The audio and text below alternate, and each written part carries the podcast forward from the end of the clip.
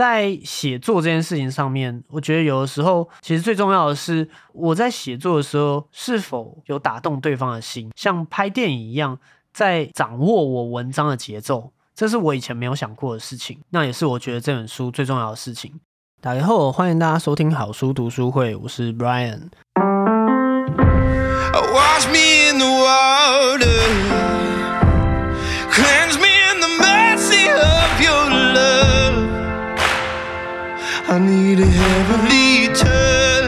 这是一个专注在分享好书、自我成长，希望你好好生活的节目。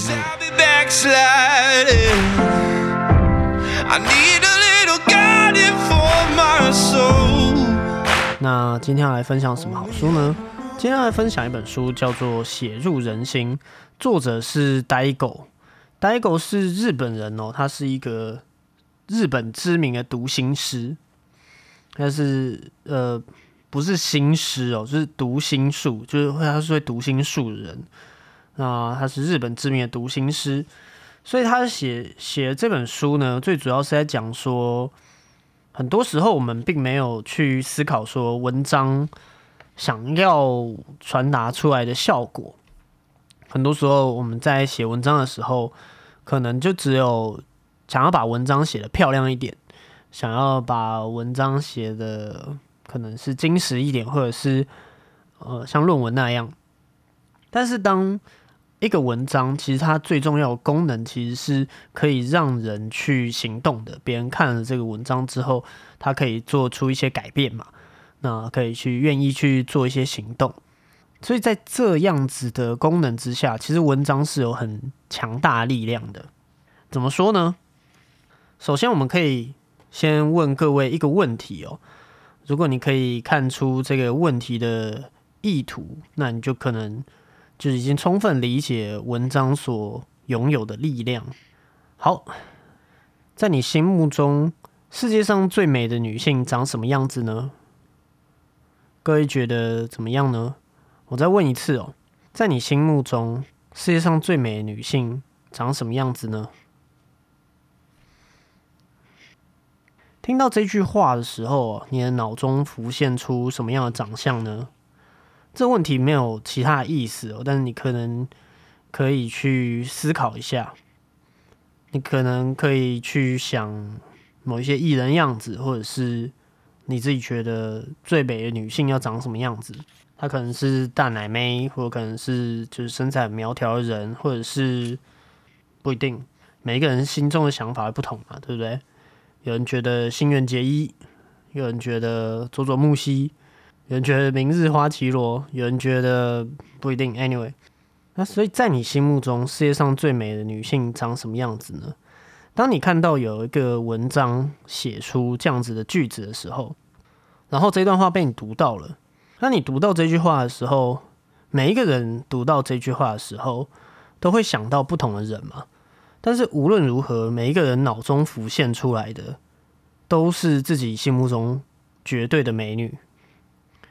所以人们因为看到这样子的文章，你就可以知道说，这就是文章所拥有的力量哦。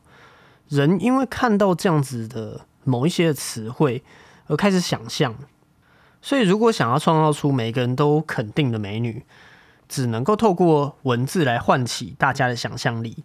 换句话说，只有文字才能够创造出世界上最美的女性。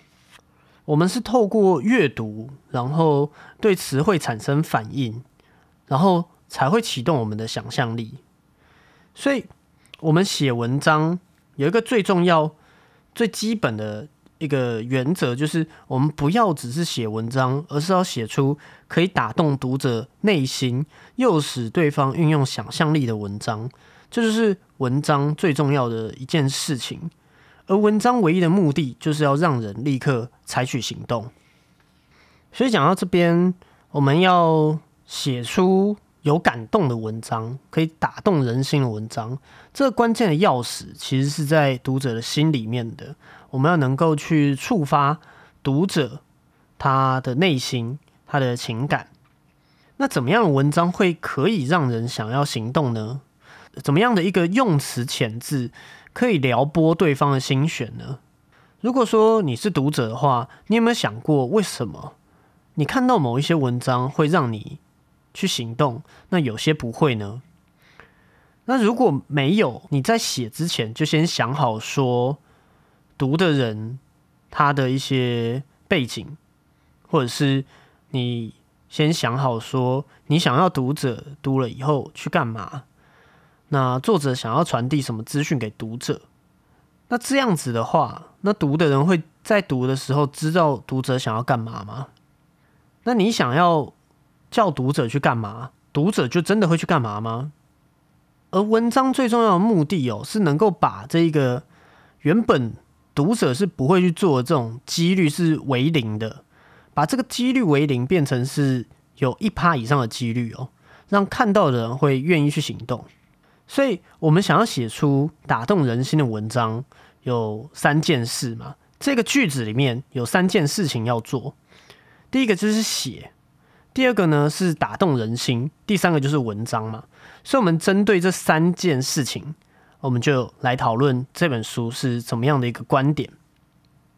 首先是写作，我们要如何去写作呢？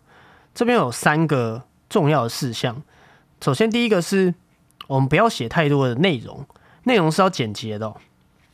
第二个是我们不要写漂亮的文章，要写有情感的文章。第三个是不要写自己的立场，那我们要写读者的立场。好，首先呢，第一个我们不要写太多的内容，内容是要简洁的哦。简洁的目的啊，是说你写一堆啊，别人看完的时候是头昏脑胀，还是他会想要去行动？这东西是你。有办法自己很清楚知道的吗？如果你写的很长，第一个是有没有可能现代人因为我们的哦这些所谓的社群软体，所以让我们的集中力跟注意力都下降的情况下，有没有可能写一堆，结果就读者是不会看完的？这件事情是有几率的嘛？所以你写一堆，所以你写一堆，别人看完以后是头昏脑胀，还是想要行动？与其你写一堆，写或者是写像论文一样。不如就是给一个清楚的讯息。我们一个文章就是传达一个讯息，一篇文章当中只有一个讯息。那把这个讯息传达给读者，打动他的心，得到一个结果，这就是一个文章一个讯息最重要的原则。最重要的事情是，写作的人要能够想象出自己希望读者做出什么样的反应，这是一个最重要的事情。下笔之前就必须要先思考，希望读者采取什么样的行动，当中这个读者的样子。当你锁定了一个你想要传达讯息，人就会行动。当你思考说读这篇文章的人是谁，希望读这篇文章的人采取什么样的行动，那要让这一件事情可以充分发挥效果，就要去分析跟确认说读者是谁。先思考读者是谁，以后我们再来收集材料，推敲整个文章的内容。下笔之前，如果没有先做到这件事情的文章，就算你的结构是很缜密的，你的论点是非常的正确的，那你使用的词汇词藻也是非常优美的，都没有办法强烈的去撼动人心哦。因为读者在等的是一篇写给自己的文章，所以想象读者是谁。或者是你可以先知道读者是谁，你就可以把资讯加工成他们更容易理解的样子。那如果你能够使用读者容易想象的这一些简洁的文字，用更简短的文章来表达的话，那读者就可以很直觉去理解你想要传达给他们的讯息。因为感动的这一件事情的关键的钥匙，其实是存在读者心里面的。文章呢是负责去按下开关的，那按下开关之后，就自然而然他们就去行动了嘛。再来第二个就是我们不要写漂亮的文章，要写有情感的文章。很多时候啊，为了要写漂亮的文章，也就是可能你需要去筛选说什么漂亮的词汇在你的文章里面做使用，那不断的在想这件事情。不断的自我审查，很有可能会发生的一件事情，就是这呃写文章这个动作，你就绝对不会开始，或者是你可能会拖延很久，你才开始，甚至是你可能花很多时间，你也没有写出一篇文章。写文章你要找到情感的关键所在的点，也就是什么事情或者是什么东西会有情绪，这个才是就是文章的情感所在。这些情绪呢，可能是委屈，可能是痛苦，可能是渴望。也有可能是理想跟现实的一个差异在。漂亮的文章有时候可能是没有涵盖自己的心意的，它可能会变成一个敷衍的文章，那没有办法写到读者心里面的文章。我们应该要写的是，就算表现的幼稚笨拙，用字遣词不够精炼，依然充满个人的情感跟背景的文章。我们必须要在文章中加入读者能够产生共鸣的体验，将读者的心跟文章连接在一起。所以不要写那些无关痛痒的漂亮的文章。那你一昧的在专注说要写出漂亮文章的话，你就会去压抑自己的情感。一旦我们压抑自己的情感，就会产生一个像镜子一样的效果，在读者的心中，原本应该涌上的情感也会被压抑下来。有时候。选择用字的直接可能是需要的，因为让人采取行动的都是感情。就算人认同某一个理论，他也不会去采取行动，反而是就是有情感，他才会去行动。所以像刚刚说的，就是要有情感，人才会去行动的话，普遍比较好理解的情感，像是我刚刚所说的委屈、痛苦，或者是人的渴望。或者是你想象中的读者，他们理想跟现实的一个差距，这个差距里面是会常有情绪的，所以把这种东西准确的表达出来，不一定要漂亮的文字，就是当你看完之后，你自己也会觉得说，你自己是非常的充满情感的。我相信那读者也会感受到你的情感哦。那第三个就是不要写自己的立场，要写读者立场了。读者在看一个文章的时候，他自然而然的会有自己想要看到的立场。读者他们在想什么？他们希望怎么做？然后，多数人在写作的时候，都只有考虑到自己希望别人读什么，很少去意识到读者的立场。但是，但是如果说你没有去了解读者的立场的话，你要如何能够写出就是打动他们内心的文章呢？你没有办法设身处地的站在他们的角度去思考事情，那怎么样能够唤起他们的情感，唤起他们的情绪呢？你想要写文章的读者，就是你希望他们来看的这些人，他们的生活形态是什么样子？他们在工作当中，在生活当中承受了什么样的压力？那他们是大学毕业生吗？他们是大学毕业很久的人吗？他们是刚结婚的人吗？他们是生小孩的人吗？在这一些背景，如果说我们没有认真的去思考的话，那我们很难打动他们的心啊！因为这种打动人的言语，其实是不在你的心里面的，而是在读者心里面的。所以，如果想要写出扣人心弦的文章，与其花时间思考说自己想要写的内容是什么，不如把这些时间拿来调查读者的喜好，这样做可能会有用许多。但是在这一个部分，在写读者立场的部分，其实本书得接下来会讲到的是七个触发器哦，这等一下我们一起讲。所以，我们刚刚讲的写作有三个重要的事情，接下来我们来讲打动人心嘛，打动人心的七个触发器。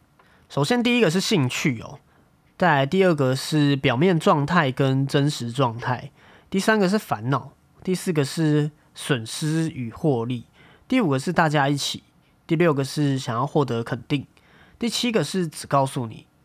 好，我们一个一个来哦。首先是兴趣嘛，对不对？我们要能够察言观色出可能这一类的人他们的兴趣是什么，或者是这类型的人。他们的共同的兴趣会是什么？这就是你要去思考的。你写出来的文章想要被什么样的人读到嘛？那你写出对方会充满兴趣的内容，这个是非常重要的关键。但是有的时候，如果说这件事情你不知道对方会对什么东西充满兴趣的话，也许有另外一个角度是，这个是我自己的观点啦，就是你自己对于这件事情有没有什么你也很好奇的地方？那我想在这些人，这是我自己的观点，就是我想这些人可能在对这方面的兴趣。也会产生好奇，OK，要了解读者的兴趣，因为我们的写作有时候，呃，后面也会提到，是我们可能不会是，呃，就是写给不认识的读者群，而是写给自己认识的人，或者是自己朋友的朋友这些之类的，或者是，呃，有可能我们会需要用到在工作的时候回复 email，或者是，呃，邀请朋友，或者是。邀请公司重要的合作伙伴去参加某些事情，这是有可能的嘛？就是你必须得写一些邀请信这些之类的。那在做这个邀请的动作的时候，更可以善用兴趣这件事情。在现代人，尤其是我们像社群媒体，其实是非常发达的年代。其实我们了解一个人的兴趣，其实是非常方便的。你可以去看他的社群媒体上面他们 Po 文的内容。比如说 Facebook，比如说 Instagram，呃，也有一些人会用 Twitter，虽然在台湾 Twitter 是比较少的，所以不一定光是在这一些所谓的社群媒体上面，你可以去透过这些东西来了解你想要你想要写给他们读的人，事先调查对方，然后写出让他们会充满兴趣的内容。所以就算是你从来没有见过的人，你也可以去。用 Facebook 去去看哦，那如果是已经见过对方很多次的，那可能就是你上次跟他对话的内容，去了解他感兴趣的事情之类的。那再来就是表面状态跟真实状态的部分哦。呃，很多人其实在这件事情，就也不能说在这件事情，就是我们很多时候。都会有自己所谓表面呈现状态跟自己内心真实的状态，这是这是会有两个层面的。就比如说，可能你工作的很辛苦，但你可能并不会把你工作的靠背就是直接跟你的主管讲嘛。所以这就是两件事情，就是表面状态跟真实状态。有时候表面状态会是一些你可能现实当中被迫要这么做的事情，或者是呃，也有人把它称为是面具啊。那真实状态就是。你理想当中的样子嘛，就是你像是你可能工作上有一些你不喜欢要做的事情，但是你不得不去做嘛，因为这是工作。但是你真实的状态可能就是你可能想要在家耍废，或者是你想要拒绝这些所谓的工作。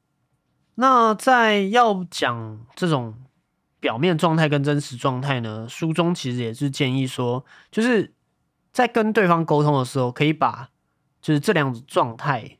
都能够说出来的话，然后创造出一种让对方有你真的懂他的一种感受，也就是你要看穿对方的真实状态跟表面状态，你才能够打动他的心哦。因为在真实状态跟表面状态之间，这个这个中间是有一个差距嘛？这个差距里面是会常有情绪的哦。也就是说，这个人。其实不一定会想要维持这个表面状态，但是这有点好像有点难懂。这边书中有讲嘛，就比如说在洗碗机的广告文案当中有这样子的句子：妈妈努力的双手正在哀嚎。那一整年都有富贵手烦恼的妈妈，告诉你们一个好消息：就算担任家庭主妇的男性增加嘛，这个洗碗机的目标客群依然是站在厨房一手包办所有清洁工作的女性。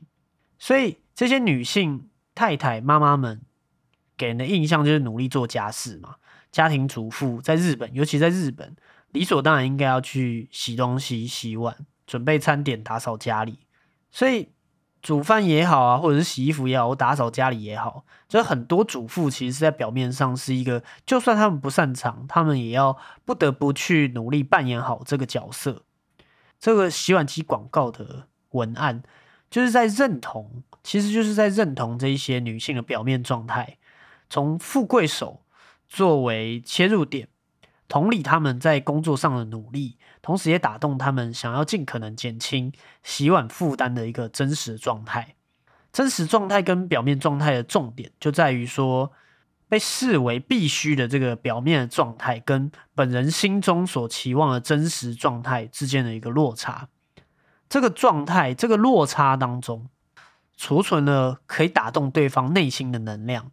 写作的时候，请想象自己在文章当中写出完美米平这个落差的内容，诱使对方去采取行动哦。所以像。女性从早到晚马不停蹄的洗衣煮饭，他们为了家人，所以可以努力，但是心里面他们其实是想要找回那种就是学生时代自己是一个呃被捧在手上的女性，他们会想要找回年轻时候光滑柔嫩的这个玉手，他们也会想要解决粗糙的问题，想要减轻负担，多出一点自己的时间，所以。看到这个文案的女性，就算不对家人或老公说出这种真实的状态，也可以用富贵手这个表面的状态去说服老公去购买商品。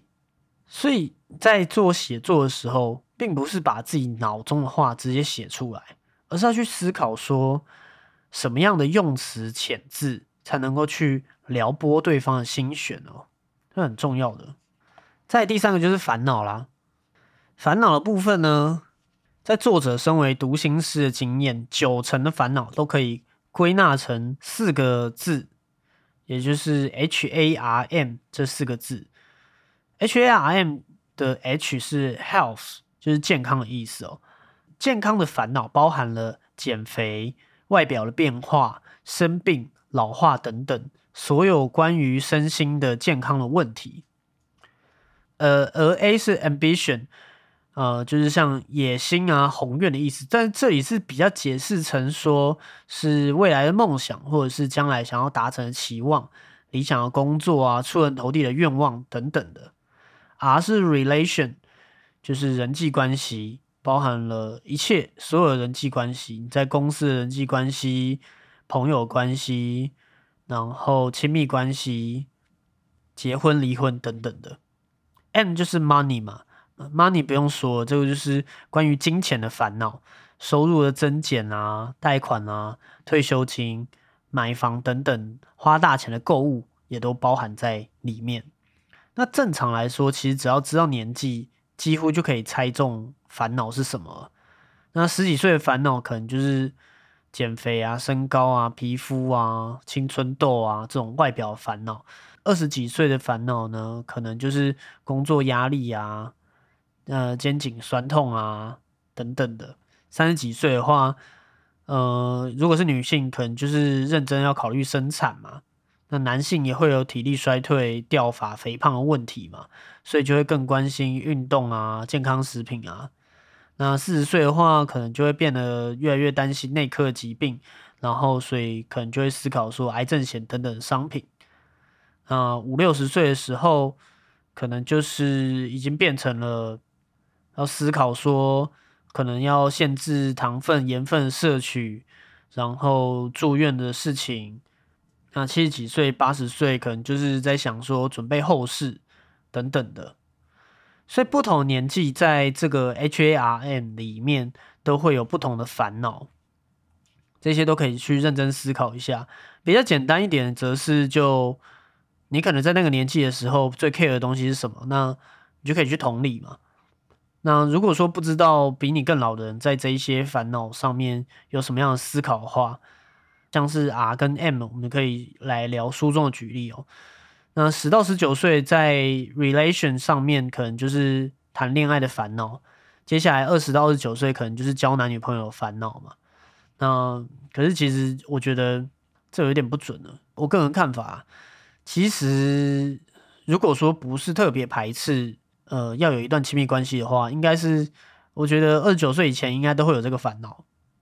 那接下来的烦恼就是超过二十岁以后啦。我们来聊书中的好了。书中在聊说，三十到三十九岁是结婚生子的烦恼嘛？那四十到四十九岁就是担心孩子嘛？那五十到五十九岁孩子大了就是担心夫妻关系嘛？六十到六十九岁就是关心退休生活嘛？那 money 的部分呢？在年轻的时候，十到十九岁就是零用钱跟打工的烦恼嘛。那二十到二十九岁会是自我投资跟存钱，三十到三十九岁可能要买自己的房子了。那四十到四十九岁呢，就是担心孩子的教育费嘛。五十到五十九岁就是退休生活，到六十岁以后呢，可能会担心退休金。那再来就是损失跟获利了。损失跟获利呢，则是说，嗯，我们人类都是一个非常在意损失，而而比较没有那么在意获利的这个种族。也就是说，我用比较正确的说法是说。当我们损失五千块，我们的感觉会觉得说比得到五千块还要来的强大。这也就是行为经济学，这也是透过行为经济学拿下诺贝尔奖的一个丹尼尔康纳曼发现的啦。他发现说，人在遭受损失时所感受到的心痛，比获得利益时的喜悦还要来的更大。所以只要避开损失，就可以产生赚到的感觉。这也是为什么，其实我们对于免费这件事情。是非常的，就是难以抗拒的。那在这其中啊，有一个例子是让作者非常感到佩服的，就是美国某一间百货公司，他推的一个五年免费换货服务。他为什么要推这个服务呢？就是说，就让人家觉得说买了没损失嘛。那那就算真的遇到说买的东西有问题的时候，也可能就是会遇到有些人会觉得说啊，退货很麻烦呐，所以后来就不去退了，这是有可能的。但是在我们在聊损失跟获利的时候，就要去理解说，你去思考一件事情。刚刚有讲了嘛，损失对人的就是感觉是更强大的。所以如果说今天你的文章里面全部都写说某一件事情，你的观点它的好处是什么的时候，全部都写好处，也就是全部都写获利的部分，那。全部都写好处的部分，那这样子的文章，对于看到的读者来说，他就会觉得可信度比较低。所以，如果说你同时把他的损失跟他的获利都写出来的话，这可信度会变高。也就是说，你把坏处跟好处都写出来，这在心理学上面称为是两面提示跟片面提示。两面提示就是好的一面、坏的一面，你都跟对方讲；片面提示呢，则是你只告诉对方好的一面。但是在呃使用这个两面提示的时候，你要注意说，你要先把坏的部分、把损失的部分先讲在前面。你要先提出负面资讯，再传达正面资讯。如果你是最后才提出负面资讯的话，就会在对方的心中留下强烈的消极的印象。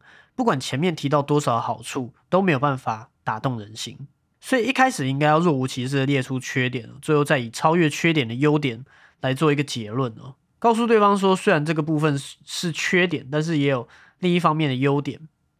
老实一点哦。那大家一起就是第五个，第五个的部分的话，则是说利用一个社会文化的一个。感觉啊，就是好像大家都在做这一件事情，那你不做这件事情吗？这是一个社会认同感哦。现在的各式各样的很多实验，其实都可以感觉到说，也不能说这样讲，就是为什么有一些艺人他们用的东西，就是会让人争先恐后去购买，比如说像一些流行的鞋子，这就是在。这个情况下使用出来的东西，就是你今天你仰慕的人有用这个，有有穿他的鞋子，有用这个牌子的手机，那自然而然的就会让人会更想要用这些东西上面去选择这个这一项事物啊，会让人更想要选择这项事物。所以如果说要写出就是使用这个点在文章里面的话。很常见的写法就是有几趴的人有做这件事情，有几趴的人没有嘛？这就是我们会常见的，会看到说什么英国研究，最主要就在这边。那第六个想要获得肯定呢，我们可以很好理解，因为像现在社群媒体都会有按赞分享嘛，按赞数跟分享数是最直接的可以获得肯定的东西。但是你如果在言语，上面呢，就比如说你是人跟人之间直接面对面的互动，你要给他肯定，那你就可以去思考说，可能什么东西是对他的肯定嘛。在书中，作者的建议是，你可以使用，呃，当然也要真心啊。我个人觉得，没有真心的话，嗯，就变成这就是在操纵人心的感觉。作者的建议就是，你可以跟他说：“哎，你改变了我什么东西，什么东西？”或者是你可以跟对方说：“哎，跟你去什么地方是我，这是我第一次去，哎，我第一次怎么样怎么样？”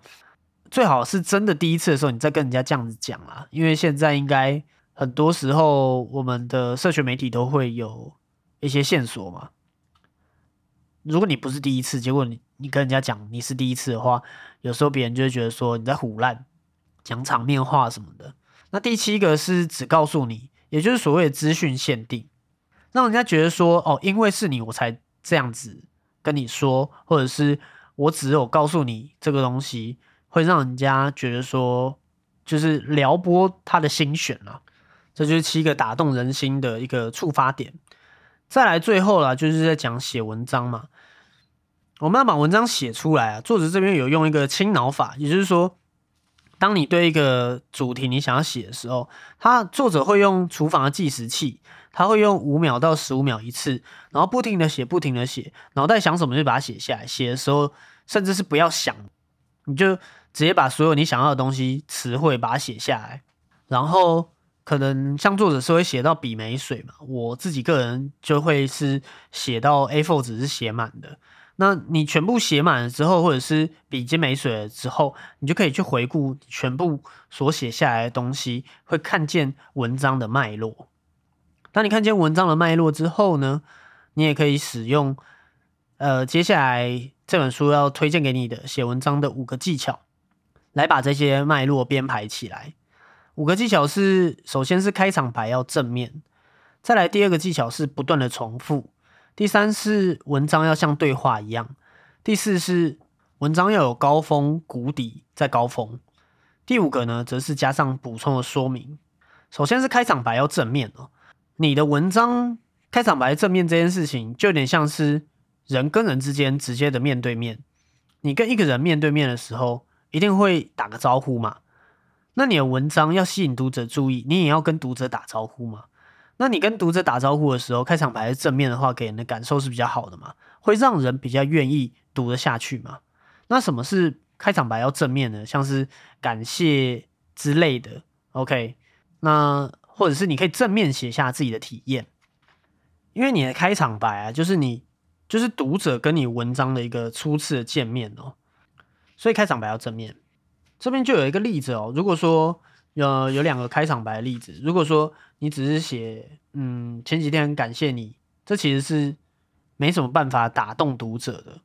那如果说你是这样子写，那谢谢你前几天带我去海边玩，甚至还带我坐了水上摩托车，其实这是我有生以来第一次坐水上摩托车。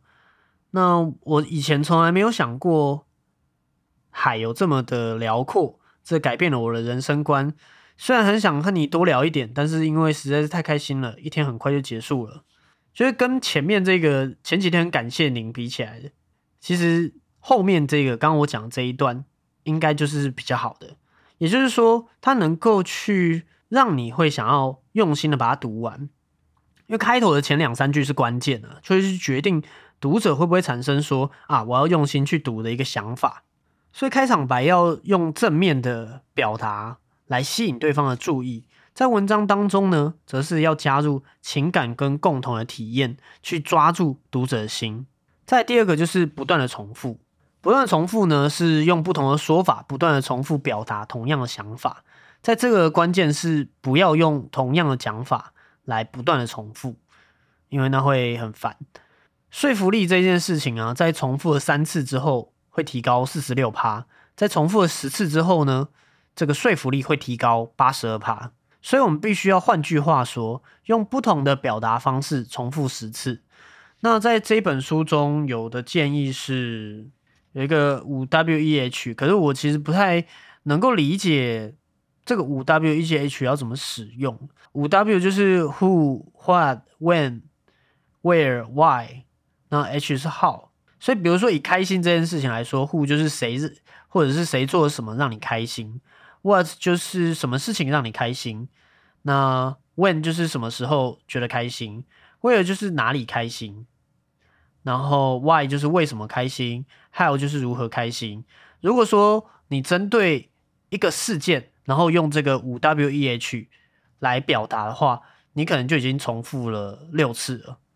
只是说，因为本书的例子是比较少的，所以我觉得这个五 W E H 是好记的啦。就是你记得在重复的时候，要使用这个五 W E H 的方式来重复。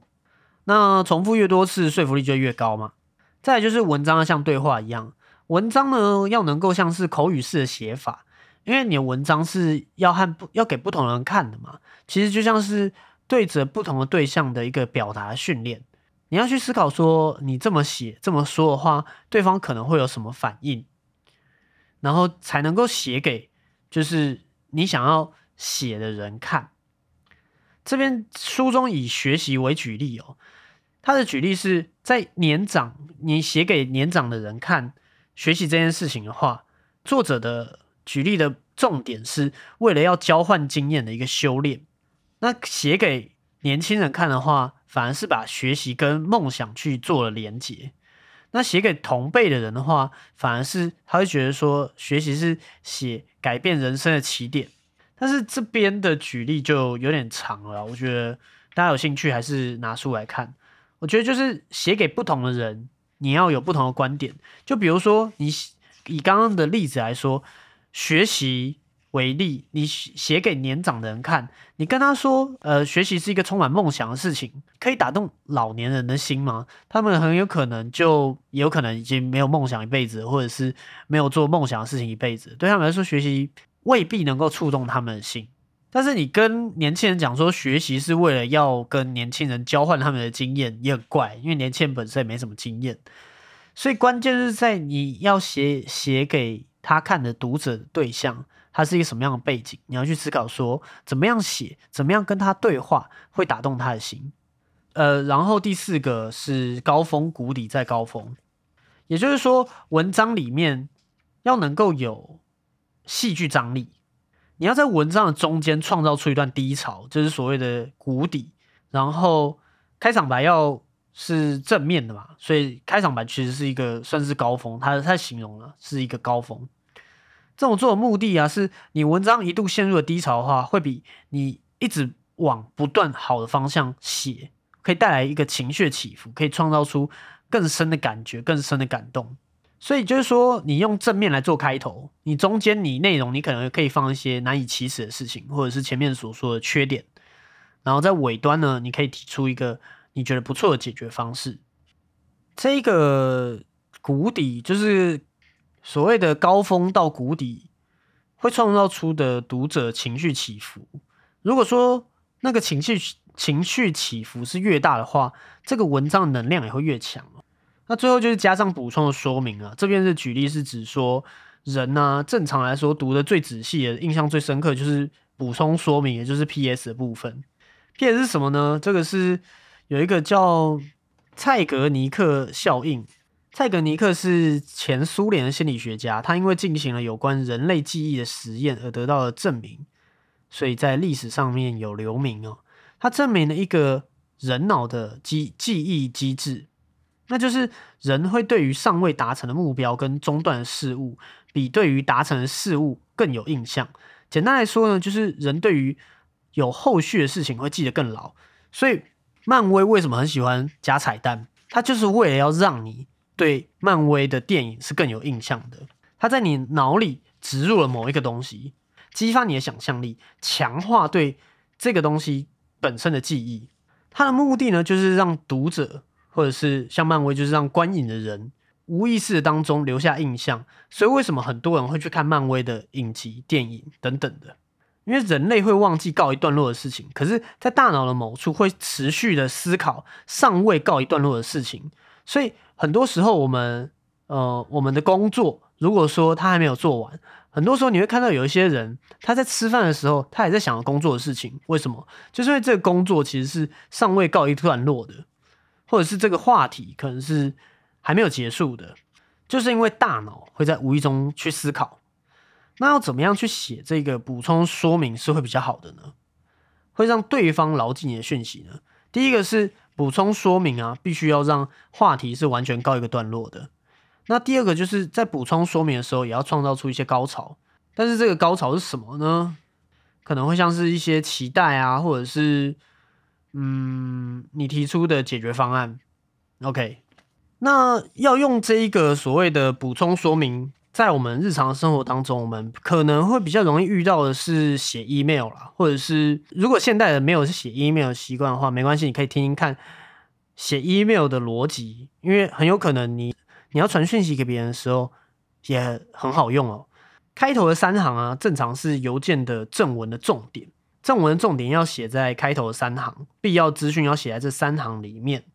那最理想的这个结构就是，读者只要读了前三行跟你的 P.S. 补充说明，就可以完全的理解你想要传达的事情。因为邮件写太长会让人不想读嘛，所以开头的三行必须要涵盖两个重点，第一个是。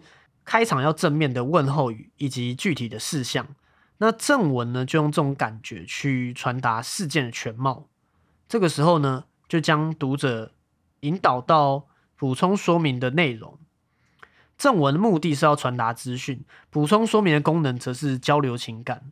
然后 email 的主旨要能够知道说是给谁的讯息，因为邮件 email 写的铺陈的再好，再能够打动人心。读者不点开来看也是没有效果的嘛，所以标题跟主旨其实很重要，所以我们要思考说什么样的呈现方式才能够让读者想要点开来看。如果说你写的方式是，呃，你的标题主旨是啊前几天谢谢您啊，谢谢您的照顾啊，这种主体呃这种标题或者是主旨这是有问题的，要改掉，因为你可能看到这样子的标题，你可能是不会把这个信点开来看的，所以为什么？呃，现代人都会接触到的标题农场，就是标题农场的目的很简单嘛，就是要让你去把这个东西点开来看。所以总结这本书的话呢，我会觉得说，这本书呃给了我一些想法，在写作这件事情上面，我觉得有的时候我自己也会犯了一些想要把文字使用的更漂亮，或者是。把这个文章写的是更有逻辑的，我并没有去想到说，其实最重要的是我我在写作的时候是否有打动对方的心，让人家觉得说我好像真的懂他，然后我好像能够像拍电影一样在掌握我文章的节奏，这是我以前没有想过的事情，那也是我觉得这本书最重要的事情，如何像拍电影一样，让你从开头到结尾到结束。你都不会觉得无聊，你都会一直想要看下去，而且你也会因为看完这篇文章之后，你也愿意去行动。使用文章真正的力量是藏在读者心中的想象力。OK，我觉得是很重要的。我觉得是现代人或者是不管是要创业的人，其实这件事情都是很重要的。OK，那谢谢你听到了最后，你还喜欢今天的节目吗？如果你喜欢今天节目的话，欢迎你订阅好书读书会，并且在 Apple Podcast 或是 Mixer Bar 上面按下五星评论，跟我分享你喜欢节目的什么部分。你喜欢今天这一集的什么东西呢？如果这一集节目有帮到你的话，那你也可以帮我把节目分享出去，一起让更多人可以知道这个节目。或者是你如果没有分享，那可以帮我五星做个好评，做个评论，那我可以把节目做的长长久久。合作邀约资讯呢，也会放在 show note 资讯栏位，期待你跟我分享你自己有感觉的地方。好书读书会，我们下次见，拜拜。